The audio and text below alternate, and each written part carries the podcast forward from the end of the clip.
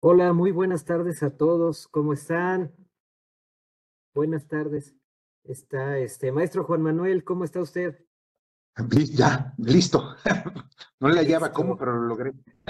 Muy bien, excelente. Muchas gracias a todos los que se conectaron. Les damos la más cordial bienvenida a nuestro conversatorio número 134 ya.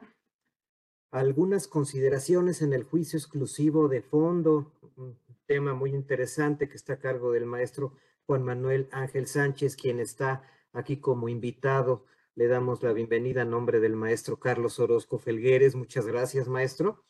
Eh, un poquito de su semblanza curricular, porque pues es muy amplia, ¿verdad?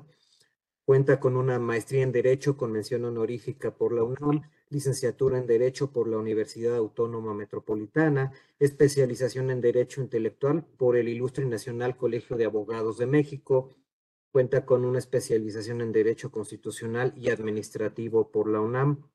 En cuanto a su experiencia profesional, secretario de Acuerdos en la Sala Superior del Tribunal Federal de Justicia Fiscal y Administrativa, catedrático en especialización en Derecho Fiscal impartida por la Unidad de Estudios de Posgrado de la Facultad de Derecho de la UNAM, catedrático en la Maestría en Derecho Fiscal impartida por el Instituto de Investigaciones Jurídicas en colaboración con la Universidad Cristóbal Colón en Veracruz. En fin, en diversas instituciones tenemos al maestro Juan Manuel em, dando clases y, cursos en, diversas capacitadoras también, además del Instituto Orfe. Y bueno, pues muchas gracias, maestro. Le cedo el micrófono para poder comenzar con este tema tan interesante. Mil gracias, mil gracias. Pues gracias a todos por estar aquí. Eh, y también a los que nos ven con posterioridad, ¿no? A través de, Internet. Eh, bueno, me encanta, eh, me encantaría poder desarrollar este, este, este, tema de, los, algunos aspectos de del juicio de resolución exclusiva de fondo, no es, fíjense bien, no es tanto volver a, hablar de, del juicio, de sus aspectos, cómo se diferencia del, del juicio eh, contencioso administrativo tradicional. Quiero contextualizar, sí, para tener una idea sin embargo, lo que me interesa en este conversatorio es destacar un punto que después de algunos eh, juicios que me ha tocado eh, desarrollar en esta vía, en esta modalidad del juicio contencioso administrativo, en que en tres, en tres van tres, o sea, y, quiero saber eh, qué es lo que está afectando al juicio. Después de llevar a cabo un análisis, tengo una, una hipótesis, tengo una hipótesis que es la que queremos eh, desarrollar aquí el día de hoy, ¿no? Eh, ¿qué, es lo que, ¿Qué es lo que ocurre? Vamos a primero contextualicemos. Como ustedes saben, en los actos de las autoridades fiscales eh, en los cuales se determina un crédito fiscal se determina un crédito fiscal, yo puedo promover un medio de defensa. Yo puedo promover un, medio de defensa, puedo promover un medio de defensa en sede administrativa o puedo yo acudir al juicio contencioso administrativo ante el tribunal. Mi primera decisión es qué es lo que, bueno, mi primera decisión es si me defiendo o no me defiendo, ¿no? Ya que arribamos a la conclusión de que sí me conviene defenderme, no siempre es conveniente defenderse, pero bueno, eh, aquí llegamos a la conclusión de que sí me conviene defender. Eh, una vez que ya desarrollé eh, yo mi, primer, mi primera etapa, ya determiné que sí voy a, a defenderme, entro a un segundo, a, un, a una segunda decisión, que es si me defiendo en el ámbito administrativo o si me defiendo en el ámbito jurisdiccional. Depende también ahí eh, qué es lo que quiera yo obtener. Eh, quiero obtener la posibilidad de ofrecer nuevas documentales, quiero yo la posibilidad de ganar tiempo, quiero yo la posibilidad de eh, obtener una suspensión de la ejecución del acto recurrido, controvertido, sin tener que ofrecer una garantía. Si ah, bueno, pues me voy a un recurso administrativo. La verdad es que no me interesa o no me van a, esto es eh, cierto de que no me van a embargar o no me resulta intrascendente si me embargan o no, eh, o puedo garantizar el interés fiscal, eh, no tengo la necesidad de exhibir documentos adicionales a los que exhibí en el procedimiento de fiscalización, no me interesa ganar tiempo, bueno, me voy al, al juicio contencioso administrativo directo, ¿no? ¿no? tiene caso que me vaya al recurso de, de revocación. Ya determine yo qué es lo que voy a hacer, me voy a recurso, me voy a juicio, hago yo mi, mi análisis eh, jurídico para ver qué es lo que más le conviene a mi cliente. Ahora, ya que decidí yo eh, si me voy a ir a un recurso, y ojo, esto aplica en las resoluciones que determinan créditos fiscales, no centrémonos en, en ese aspecto. Ya puedo ahora yo determinar si mi medio de defensa que voy a promover si mi medio de defensa que, voy a promover, eh, tengo la posibilidad de, ganarlo por aspectos de fondo o si tengo la posibilidad de ganarlo por aspectos de forma. Y también es un análisis que tengo yo que, que realizar. No, sabes que la verdad, no hay manera de ganar este asunto en fondo. La verdad, las contribuciones eh, sí están bien determinadas, o no cuento con elementos probatorios suficientes para acreditar el, fondo del, cumplimiento de la, obligación eh, sustantiva principal, eh, pues no, no, no hay manera, o sea, lo puedo ganar, pero lo puedo ganar por forma. Ya me percaté que la autoridad cometió algunos errores durante el procedimiento, pues dices, bueno, pues me voy a un juicio normal, ¿no? Por, porque no tengo posibilidades en el fondo. Y viene la problemática cuando tienes, un, tienes argumentos tanto de fondo como de forma. Argumento de fondo es aquel que va a controvertir la resolución liquidatoria, la resolución determinante, por aspectos que involucran la, ahora sí, eh, el nacimiento de la contribución, la determinación de la contribución, el debido cálculo de la contribución, estos aspectos relacionados con si se debe o no se debe. Si se debe o no se debe, como la autoridad considera que se debe, si, si yo estimo que el cálculo que hizo la autoridad está incorrecto porque involucró eh, aspectos que no tendrían que haber sido involucrados, me desconoció ciertas deducciones, eh, consideró como ingresos algunos aspectos que no tendrían que ser considerados como ingresos, etc. Se involucra la, la contribución como tal sí, sí tengo argumentos, la verdad, bastante buenos para demostrar que la autoridad calculó mal eh, la, la, la, contribución. Ok. Oye, y además cuento con algún otro tipo de, de, elementos. Eh, sí, además de ello, la autoridad, ya me percaté, que la autoridad se equivocó. La autoridad se, equivocó y calculó, digo, perdón, en el procedimiento de fiscalización se equivocó la, se equivocó el momento de determinar la, la, la contribución porque no siguió las formalidades esenciales establecidas en la legislación eh, eh, fiscal. Entonces tenemos vicios de forma y podemos ganarlo también por forma.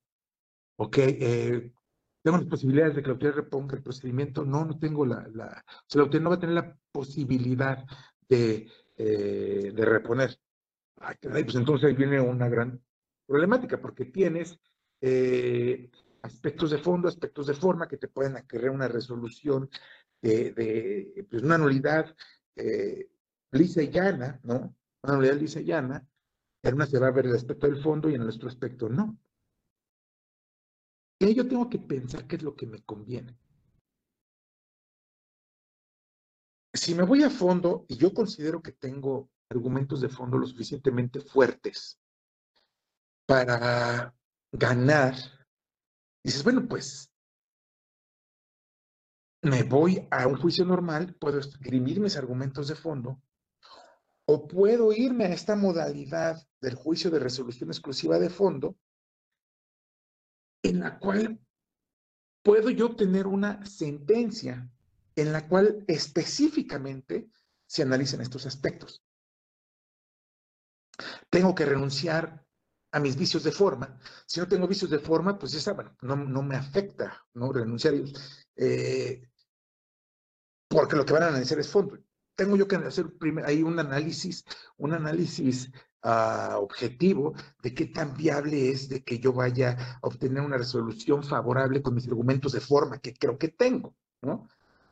Muchos argumentos de, de forma que luego ve uno pues son basura, ¿no? Uno mismo ve sus argumentos y dice, no, pues esto no va a pegar jamás, ¿no? Pero ¿Para qué, ¿Para qué me la juego? A que se vaya aquí. Mejor me voy a un juicio de fondo. ¿Qué puedo yo ganar eh, al, promover este juicio de, resolución exclusiva de fondo? Bueno, primero que se resuelve el fondo. Forzosamente se tiene que resolver el fondo de la problemática. ¿Debo o no debo? Básica, ¿no? Pero más allá de ello, eh, el principal bombón que se tiene en, este juicio es que lo que no te va a estar fregando durante el tiempo que dura el juicio. No te van a ir a embargar. No te van a ir a embargar. Eh, no te van a poder eh, cancelar tus certificados digitales. Eh, vas a estar, digamos, hasta cierto punto cómodo pudiendo de seguir, la, empresa va a poder seguir, el contribuyente va a poder seguir su actividad económica sin tener que garantizar un interés fiscal a satisfacción de la autoridad sin que esté molestando, ¿no? Los cuentas no se las van a inmovilizar, eh, no los van a ir a, les digo, no los van a ir a embargar, uh, no los van a quemar, no van a, a, cancelar su certificación digital. Es muy bueno, ese es la principal, eh, el principal beneficio que tiene este juicio, ¿no? es muy bueno. Me conviene. No tengo que garantizar, no tengo para garantizar este, este crédito fiscal de 20, 30, 50, 100 mil millones de pesos y tengo argumentos de fondo lo suficientemente fuertes como para generar un ánimo positivo en el, en el juzgador, vamos para allá. Pero digo, eso eh, pena de que tengo que renunciar a todos mis argumentos de fondo, ¿no? Dices, ok, después de hacer un análisis con, con, los profesionales, con el contador, con los abogados, se puede llegar a una conclusión de relevante, no la podemos jugar si tenemos suficientes elementos de convicción ¿no? para, para generar este ánimo positivo en el juzgador. Y te puedes, ¿no? Tienes también la posibilidad de irte al, al, al recurso de fondo, ¿no? Y, y, hacer lo mismo, solamente aspectos eh, de fondo. Pero yo me quiero centrar en el juicio.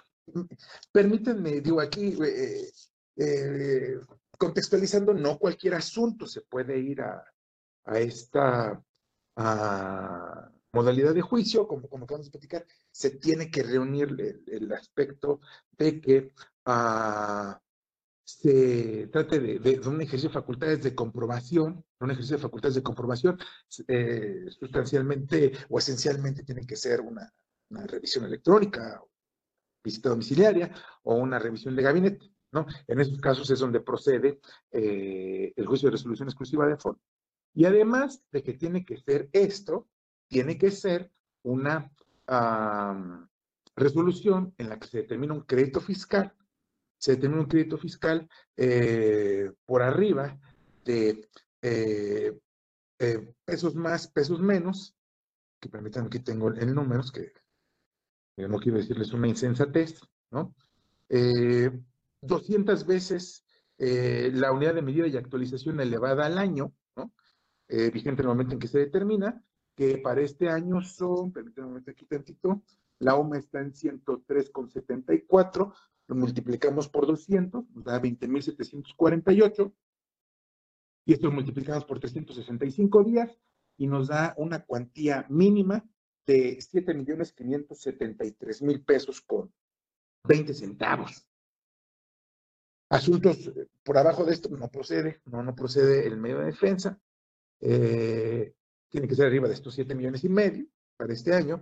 Y uh, si es así, yo estoy dispuesto a renunciar a mis argumentos de, de forma y uh, se trata de facultades de comprobación se determinan créditos fiscales, de, ya sea revisión de gabinete, eh, visita domiciliaria o revisión eh, electrónica, procede. ¿no? Ah. Ok, ok. Tengo esa ventaja, eh, se supone que es más rápido, se supone que es más rápido, priva un principio de oralidad, entonces vamos a, va a haber audiencias orales, dos, dos va a haber, probablemente una, ¿no? Pero eh, generalmente son dos, ¿no? Una, audiencia de fijación de litis y una audiencia de, peritos, ¿no? Donde el, magistrado, ¿no? Eh, ponente va a interrogar a nuestros peritos y nosotros podemos también interrogar al, perito de, de, mi contraparte, ¿no? Eh, es, interesante, estas audiencias son, interesantes. He tenido la, la, oportunidad de participar en algunas audiencias, tanto de fijación de litis como eh, de peritos.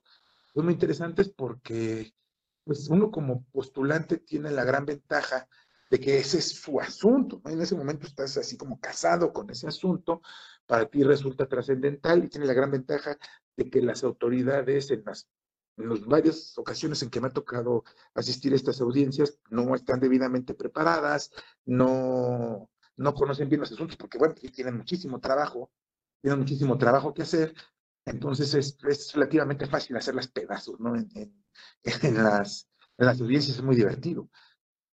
Es muy divertido porque eh, puedes exhibir frente al magistrado las deficiencias ¿no? del, del asunto que tú has encontrado, que tú has advertido en cuanto al fondo, y tu contraparte viene a bien no, no, no sabe cómo defenderse y se, se, cierra, se cierra y empieza con, no, no logra desvirtuar la presunción de legalidad, no logra desvirtuar la presunción de legalidad, y ahí se cierra, ya nesea, ¿no? Nesea, y eso es muy, muy, muy, muy divertido.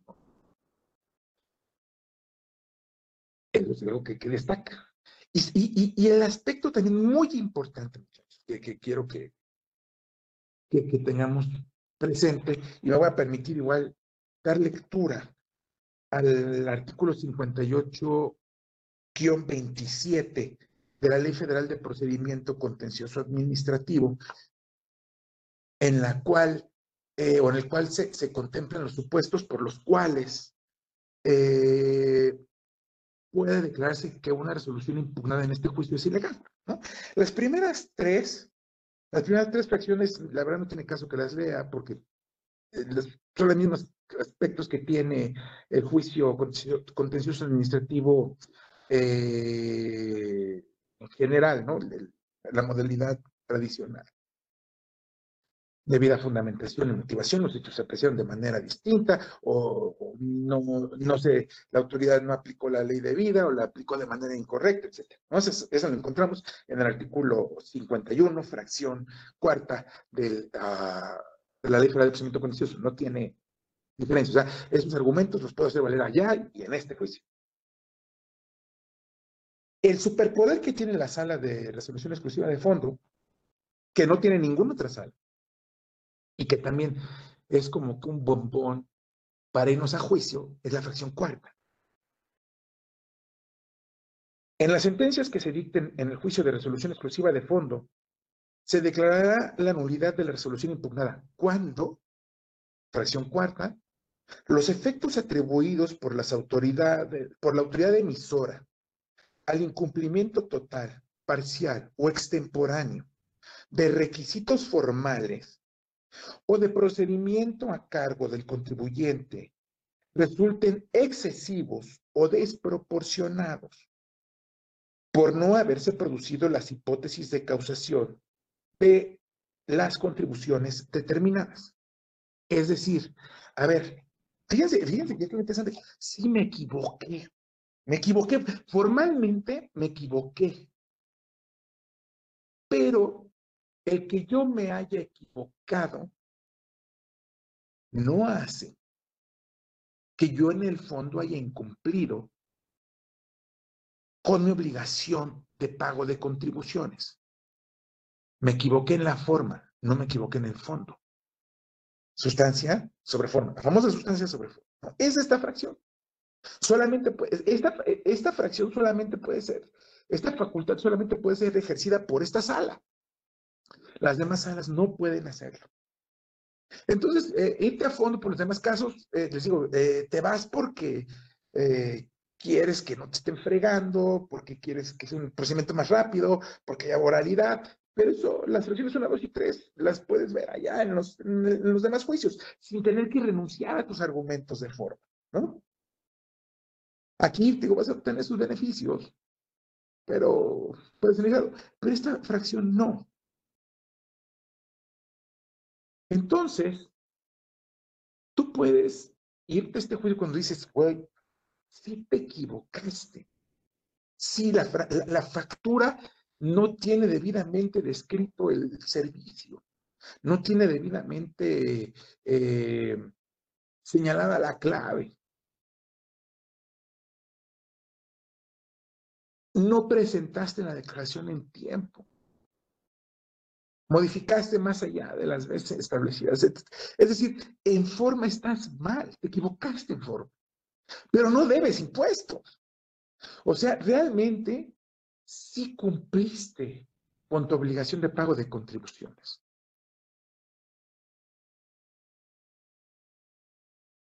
Y este es el punto que quiero desarrollar aquí, muchachos. Esta fracción. He tenido la oportunidad, este, he promovido varios juicios eh, ante esta sala porque la verdad he cambiado mi opinión. Originalmente yo pensaba que no, ¿cómo voy a renunciar a mis argumentos de forma, no?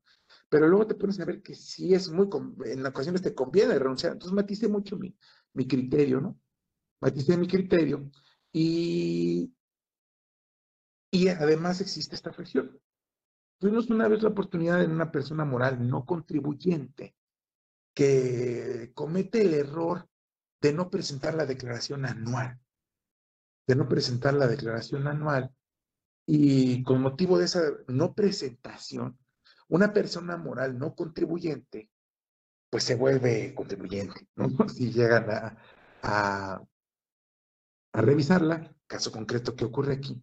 Y precisamente revisamos todo y nos dimos cuenta que formalmente no había eh, un vicio sustancial como para obtener la, la ilegalidad de la facultad de comprobación, verdaderamente no había presentado en tiempo la, la, la, declaración. Y si veíamos en frío la, resolución, dice, güey, pues es que tienes razón la autoridad, ¿no? Te convertiste en un contribuyente con motivo de haber incumplido con esta obligación formal. El mismo, digo, sin saberlo, la misma eh, contribuyente, una vez que le inician facultades de comprobación, hay unas, hay unas presentaciones y unas posteriores a que se iniciaron de la declaración que lo hace encuadrar en los supuestos de excepción del 32, ¿no? del 32 de la, del Código Fiscal de la Federación en que se puede modificar una resolución, una declaración una vez iniciada la facultad de comprobación, aparte se, consideró que se estaba eh, autocorrigiendo, etc. Y nos vamos a la sala de resolución exclusiva de fondo. Desarrollamos el juicio y nuestro argumento era precisamente esto, o sea, si en, el, en forma se pudo haber equivocado. Sin embargo, la conclusión resulta ser desproporcionada. No es posible que un no contribuyente, un no contribuyente, eh, por el hecho de haber presentado extemporáneamente la declaración, ahora se convierte en un contribuyente y te deba, creo que eran 90 millones de pesos de impuestos. Es desproporcionada la consecuencia. De todas maneras, ya se corrigió, ya se presentó, tienes derecho a autocorregirse conforme a la Ley Federal de Derechos del Contribuyente, tiquitita, catá, es desproporcionado. La sala nos dice, es desproporcionado. Es desproporcionado la consecuencia. Es ilegal la resolución por ese punto. No. Coser y cantar, ¿no? Se van a la revisión las autoridades y dicen, la ley es así, y si se incumple con forma, no, eh, no procede el, el, que se estime que es desproporcionado, porque la ley así lo establece, ¿no? Y la ley es la ley. Ah, bueno. Y el tribunal colegiado nos dice, sí, la resolución goza de presunción de legalidad. Él incumplió con ese requisito de forma, pelas, ¿no? Wow. Y adiós, se acabó. Luego nos fuimos a, eh, y dijimos, oye, pero es que tribunal tú tendrías que haber visto analizar la revisión desde el punto de vista de que es un juicio de resolución exclusiva de fondo. No lo veo así. Bueno, está bien. Volvémonos. Tiempo después nos volvemos a ir a un juicio en el cual le, rechazan todas las facturas porque tenía un problema en la descripción. Un problema en la descripción del, servicio y aparte en la forma de pago, si mal no recuerdo, eran abusadas. Le faltaban unos elementos. Se logra demostrar con, otros elementos que, oye, está bien, vamos a suponer que el comprobante está mal. Vamos a suponer que el comprobante esté mal. Sin embargo, está la transferencia, están los contratos, está la maternidad, está tiquitita, catatu, tu, Entonces, aunque mi comprobante está mal, es, proporcionado la, consecuencia de la autoridad. O sea, la, norma está estableciendo esto, pero se cumplieron con los demás requisitos. El comprobante tiene muchísimos elementos más que te permiten determinar que está vinculado con la, con la, operación. La, la, la, la, la. Tienes razón. Nos vuelven a dar la razón. Se va a la autoridad de revisión, vuelve a argumentar lo mismo. El artículo perengano de establece esto y por lo tanto no procede la deducción es, fueron correctamente rechazados. Y nuevamente eh, el Tribunal Colegiado dice, sí, el artículo transcribe el artículo, sí, el artículo establece esto, y en consecuencia, ¡pum!, es ilegal la sentencia. Y entonces, luego ya para no, no, no, no contar más, eh, les comento que en un tercer juicio nos vuelve a ocurrir exactamente lo mismo. Y entonces te vas a la corte para controvertir la sentencia y te desechan en medio de defensa porque no reúne las características de procedencia. Y, y entonces viene precisamente estas consideraciones. Esta fracción debe de ser asimilada, dimensionada. Se está estableciendo en el Código Fiscal y en la Ley Federal de Procedimiento Contencioso Administrativo por quienes resuelven el medio de defensa. Esta desproporción, esta exageración de consecuencias. Sin embargo, no hay una revisión de fondo y no hay un amparo de fondo. El, el juicio de amparo sigue siendo el mismo y la revisión fiscal sigue siendo la misma. Es una obligación, es una obligación del, del Tribunal de Alzada el dimensionar que lo que está haciendo ahora es haciéndolo a la luz de un juicio distinto. Voy a, voy a efectuar una revisión de la sentencia del Tribunal Federal de Justicia Administrativa de un juicio contencioso administrativo. Sin embargo, debo de hacerlo a la luz de las peculiaridades del juicio de resolución exclusiva de fondo, de un juicio diferente. Probablemente no se note tanto, les digo, cuando está indebidamente fundada la sentencia, cuando la autoridad apreció indebidamente o incorrectamente los hechos, cuando dejó de aplicar las disposiciones debidas, cuando eh, las aplicó de una manera incorrecta. Porque eso ya lo ha, lo ha, hecho desde hace mucho tiempo. Eh, los colegiados, el mismo tribunal ya tienen una gran experiencia en eso. En este caso no.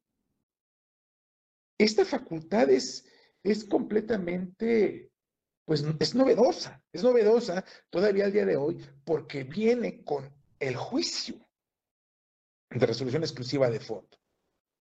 Y entonces, cuando el tribunal de alzada, el colegiado, dice, no, es que era obligación tuya desvirtuar la presunción de legalidad y es obligación tuya, eh, tribunal, haber eh, considerado que la disposición establece que tiene que cumplirse este requisito y si no lo cumples, entonces no puedes gozar ya sea de un beneficio de deducción, de no causación, de acreditamiento, de no, eh, de no, de extensión, de un beneficio de extensión. Y si, entonces, si la ley establece el requisito de forma, tú no puedes hacerlo de tal manera, entonces dices, entonces, ¿a qué se refiere? El legislador, cuando en un mismo dispositivo los efectos atribuidos por la autoridad emisora al incumplimiento total, parcial o extemporáneo en requisitos de forma o de procedimiento resulten excesivos. Los efectos atribuidos son excesivos. O sea, lo excesivo es lo que va más allá de la ley. La autoridad dice, yo no estoy haciendo algo que va más allá de la ley, porque la ley es lo que dice. La ley dice que si no cumples con este requisito formal, entonces no puedes gozar de este beneficio de forma, de fondo, perdón. Entonces, ¿cuáles son estos aspectos excesivos? ¿A qué hace referencia la legislación? Porque la legislación lo que está indicando también es, ah, por no haberse producido las hipótesis de causación. Oye, a ver, espérame. Si yo estoy acreditando que mi gasto es estrictamente indispensable y que por lo tanto resulta ser deducible no puedes afectarme o podamos considerar que sea exagerado, que no obstante de que es deducible, no puede ser deducido por el hecho de que me, me equivoqué al momento de requisitar en un punto mi comprobante.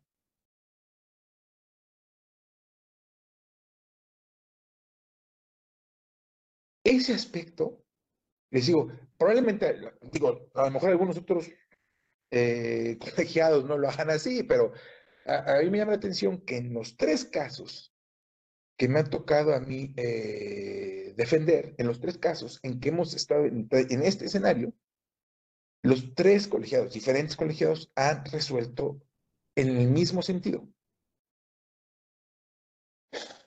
El cumplimiento de las normas formales debe de ser satisfecho plenamente para que puedas usar del beneficio de fondo. Esto es peligroso porque entonces tú puedes estar renunciando a un argumento formal teniendo en, eh, consideración la existencia de este, de este dispositivo, el tribunal te da la razón y llegas a la revisión fiscal y la revisión fiscal dice, no, tienes que cumplir con forma. Oye, pero en fondo estoy bien, no importa. Aquí es forma sobre fondo, no fondo sobre forma. Y desde mi óptica, esta situación no puede ser eh, salvada si no es que se genera una modificación o una, una modificación legislativa que es más difícil, o una sensibilización a los jueces del Poder Judicial Federal, a los magistrados en específico del Poder Judicial Federal, de las características particulares del juicio de resolución exclusiva de fondo.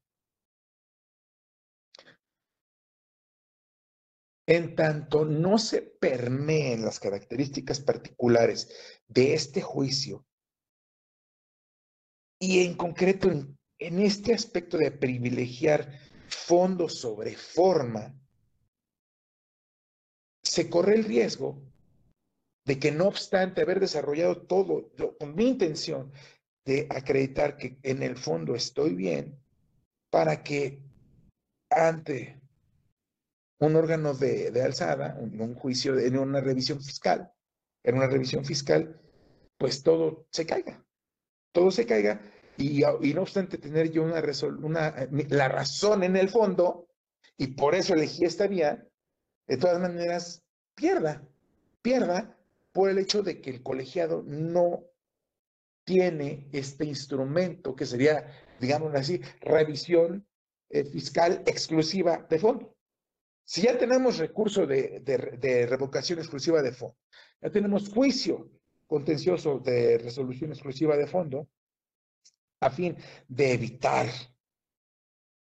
estas, esta problemática que sí deja en un estado de indefensión al, al contribuyente que opta, opta por una vía, por una modalidad de juicio especial porque quiere que se analice el fondo y después ya no puede defenderse porque te cambian la jugada en, el colegiado y el corte no procede la, revisión en contra de dicha determinación. Entonces, eh, es un aspecto que, creo que debemos de tomar en consideración eh, porque sí podemos presentar, podemos meternos en, en ciertos problemas, en ciertos problemas al elegir esta modalidad y no por el tribunal, sino por los eh, tribunales colegiados, ¿no? Entonces, en tanto no exista un recurso de revisión exclusivo de fondo, eh, resulta peligroso acudir al juicio de resolución exclusiva de fondo atendiendo aspectos de ilegalidad de la resolución impugnada, habida cuenta de que se sobredimensionaron por parte de la autoridad los efectos al incumplimiento de una norma formal, no obstante que en el fondo está acreditado que se ah, cumplió con el pago de, contribuciones, ¿no? Entonces, eh, hay que tenerlo presente, hay que tenerlo presente para no, no arriesgarnos eh, probablemente en lo que ocurre esto, plantear, plantear en los, en los foros eh, respectivos. Yo por eso elegí este, este tema para conversar, conversar eh, hoy con ustedes, para conversar hoy con ustedes, porque sí, les digo, tres de tres, ¿no? Tres de tres, y ya ahorita ya, ya, ya me da miedo, ya me da miedo irme al juicio eh, por este punto, porque dices, Dios mío santo, ¿de qué me sirve obtener una sentencia favorable en el Tribunal Federal de Justicia Administrativa ante una sala especializada si un tribunal colegiado la va a revocar porque estima que esta fracción no es observable y que deben de satisfacerse los requisitos de forma por encima de los requisitos de fondo, ¿no?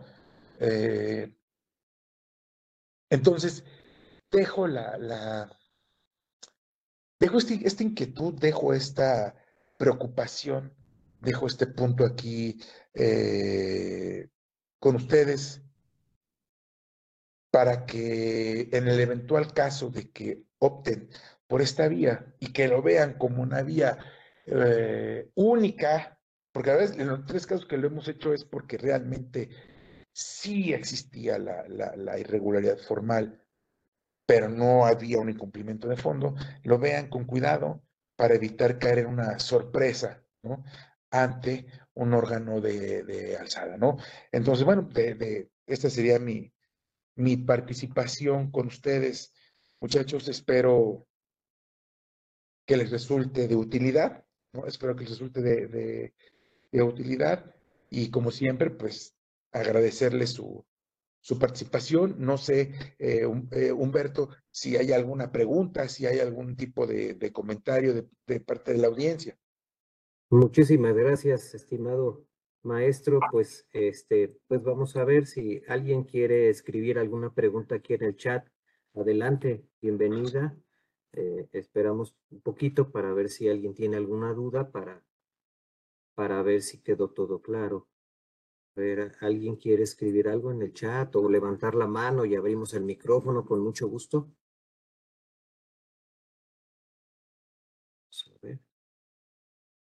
O, quedó todo totalmente claro, la verdad no supe transmitir absolutamente nada. Pero pues, no, no, esperemos que sí. muchachos. No, miren, dicen que nadie experimenta en cabeza ajena, ¿no? Dicen que nadie experimenta en cabeza ajena, pero que te partan el alma tres veces por la misma, se siente bien gachito, ¿no? Y entonces esperaría que a ustedes no les ocurra lo mismo. Pues sí. Bueno, pues muy bien, maestro. Pues tenemos aquí un reconocimiento para usted de manera ahorita virtual. Se lo enviaremos próximamente. Un reconocimiento por su participación, por haber aceptado. Aquí está. Algunas consideraciones en el juicio exclusivo de fondo. Perfecto. Ay, mire, ya, ya tenemos por ahí una propuesta. Vamos a abrirle el micrófono, por favor. Gracias, maestro, se lo haremos llegar. Eh, de Jorge Martínez, dice, tengo una cuestión que plantear. Vamos a ver, este, le abrimos el ¿Qué tal? Buenas tardes.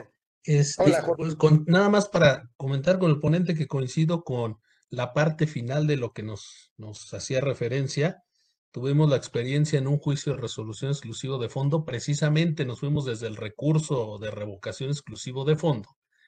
Eh, lo admite la sala especializada, dicta sentencia y resulta que el colegiado o para el colegiado no era una cuestión de fondo, sino era una cuestión de, de forma y echa para abajo todo el, el, este, el juicio, lo regresa y dice, ¿saben qué? Ordénenle y mándenlo a una regional para que la regional lo resuelva. Entonces, ahí, digamos, se materializó esta circunstancia porque tanto la autoridad como el tribunal, pues lo habían admitido y habían estimado que era una controversia de fondo. Y el colegiado, pues no le pareció así. Gracias. No, mil gracias, Jorge, mil gracias. Y, digo, es, es, y, yo creo que es un, un aspecto de, de, de, capacitación, de capacitación. Uno mismo cuando se enfrenta a, este tipo de, situaciones, pues lo primero que tiene que hacer es, ese, ese, análisis, ¿no? Y, y, cuando ves, dice, bueno, cuando tengo aquí un tribunal colegiado eh, en materia exclusivamente eh, administrativa, pues tú eh, eh, puedes considerar, ah, bueno, pues solamente va a, ver este tema y lo va a, saber eh, calificar debidamente, etcétera. Pero la verdad es que los mismos colegiados pues, también están hundidos en trabajo, tienen muchísimas cosas que ver. Y la verdad, pues, la fiscal es una más de sus, de sus materias, ¿no? Es una más de sus materias y, y es un aspecto exageradamente especializado. Es exageradamente especializado y, ve lo relevante. Lo regresan y no puede ser absolutamente nada. Y entonces ahí está muy interesante. Dices, bueno, ahora tengo que plantear una nueva demanda en la cual, como ya no fue de fondo, entonces ahora sí puedo presentar argumentos de forma y entonces me tienen que dar el plazo para, para corregir mi demanda, como si fuese una queja. Eh, eh, es una belleza, ¿no? Es, es, es preocupante. Es preocupante y les digo, si no se modifica este aspecto de que exista un recurso de revisión, un amparo de, de, fondo, vamos a tener estas problemáticas, ¿no? Pero muchísimas gracias, Jorge, por tu, por tu comentario. ¿Hay algún? Lo peor es que, eh, ¿qué comenta Humberto, perdón, Jorge? Puso un mensaje. Dice, lo peor es que ahora hay que garantizar el crédito fiscal porque la autoridad va y cobra, ya que no se tiene suspensión de la ejecución. Claro, y ahora lo, lo tienes que, eh, garantizar actualizado, ¿no? O sea, yo me he aventado tres años en la sala de resolución exclusiva de fondo porque presuntamente es más rápido. Y dices, bueno, mientras estés ahí, pues me vale sorbete, ¿no? Pero, o sea, lo que quieres vender la empresa o eso, pero si no, pues me vale gordo. Pero imagínate que te tengan ahí tres años y luego te salgan con que no siempre si es, es forma o es un juicio que se tiene que ir tradicional y, este, y ahora tienes que garantizar ya después. Entonces, actualizada o tiquetita catar, pues es horrible, ¿no? Sí, sí, correcto. Pues muchísimas gracias, muchachos. Ha sido un placer. Eh, agradezco nuevamente a, Grupo Orozco Felgueres por la, por la invitación envío un, saludo a, Carlos, Carlos Orozco. Muchísimas gracias, Humberto. Y pues ya saben, órdenes y aquí nos veremos en junio, ¿verdad? Para el curso de, de sellos digitales. Pero gracias por el Excelente, pues también están todos invitados para ese curso. Muchísimas gracias y los esperamos en la siguiente semana, en el siguiente conversatorio a todos. Muchas gracias, maestro Juan Manuel Ángel Sánchez. Estuvo con nosotros aquí en Conversando con Urfe. Nos vemos la siguiente semana. Muchas gracias a todos. Saludos. Muy buena tarde. Bye, bye.